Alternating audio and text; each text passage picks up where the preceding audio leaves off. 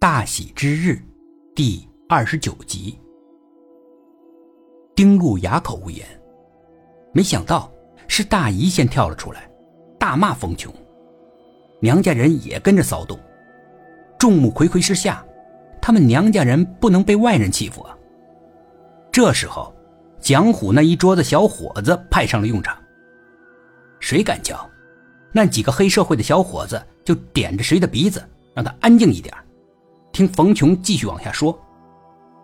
来的都是正经人家，并不经常接触这些气势汹汹的狠人，一般都偃旗息鼓了。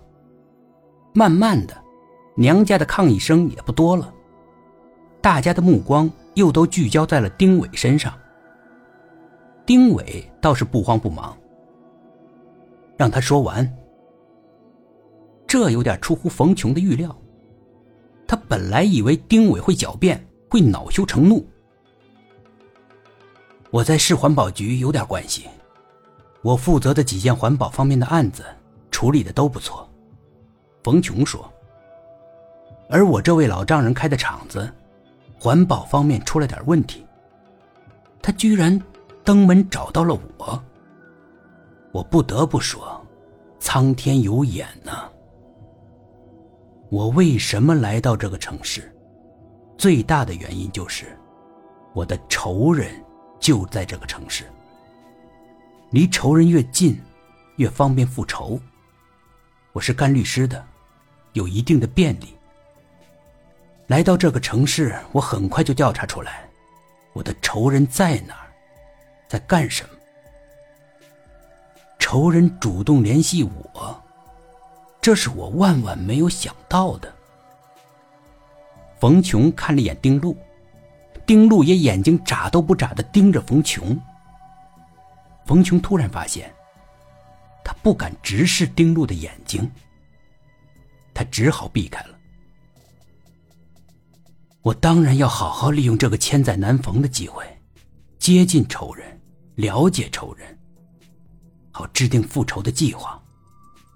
冯琼说：“我搞清楚了。”仇人的主要客户是谁？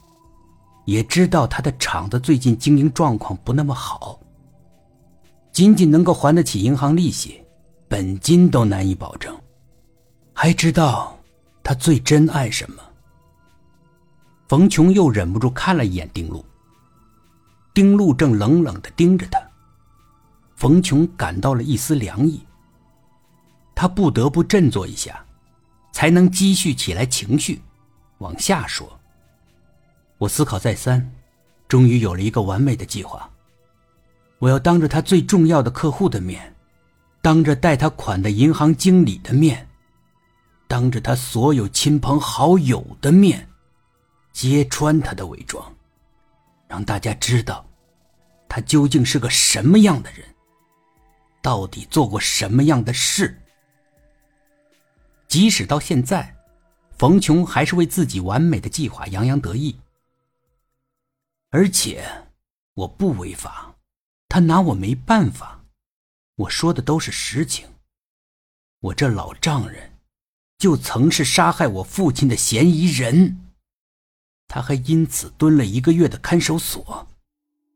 这他怎么都否认不了。另外，就在今天上午。他违背环保局的禁令，为一批订单赶工的时候，被环保局的督查组给查住了。而且我还可以告诉大家，这是国家的环保督查组，级别高，连工作都难做。他一定会面临巨额的罚款。不错，不错，爆料的人是我，就是我。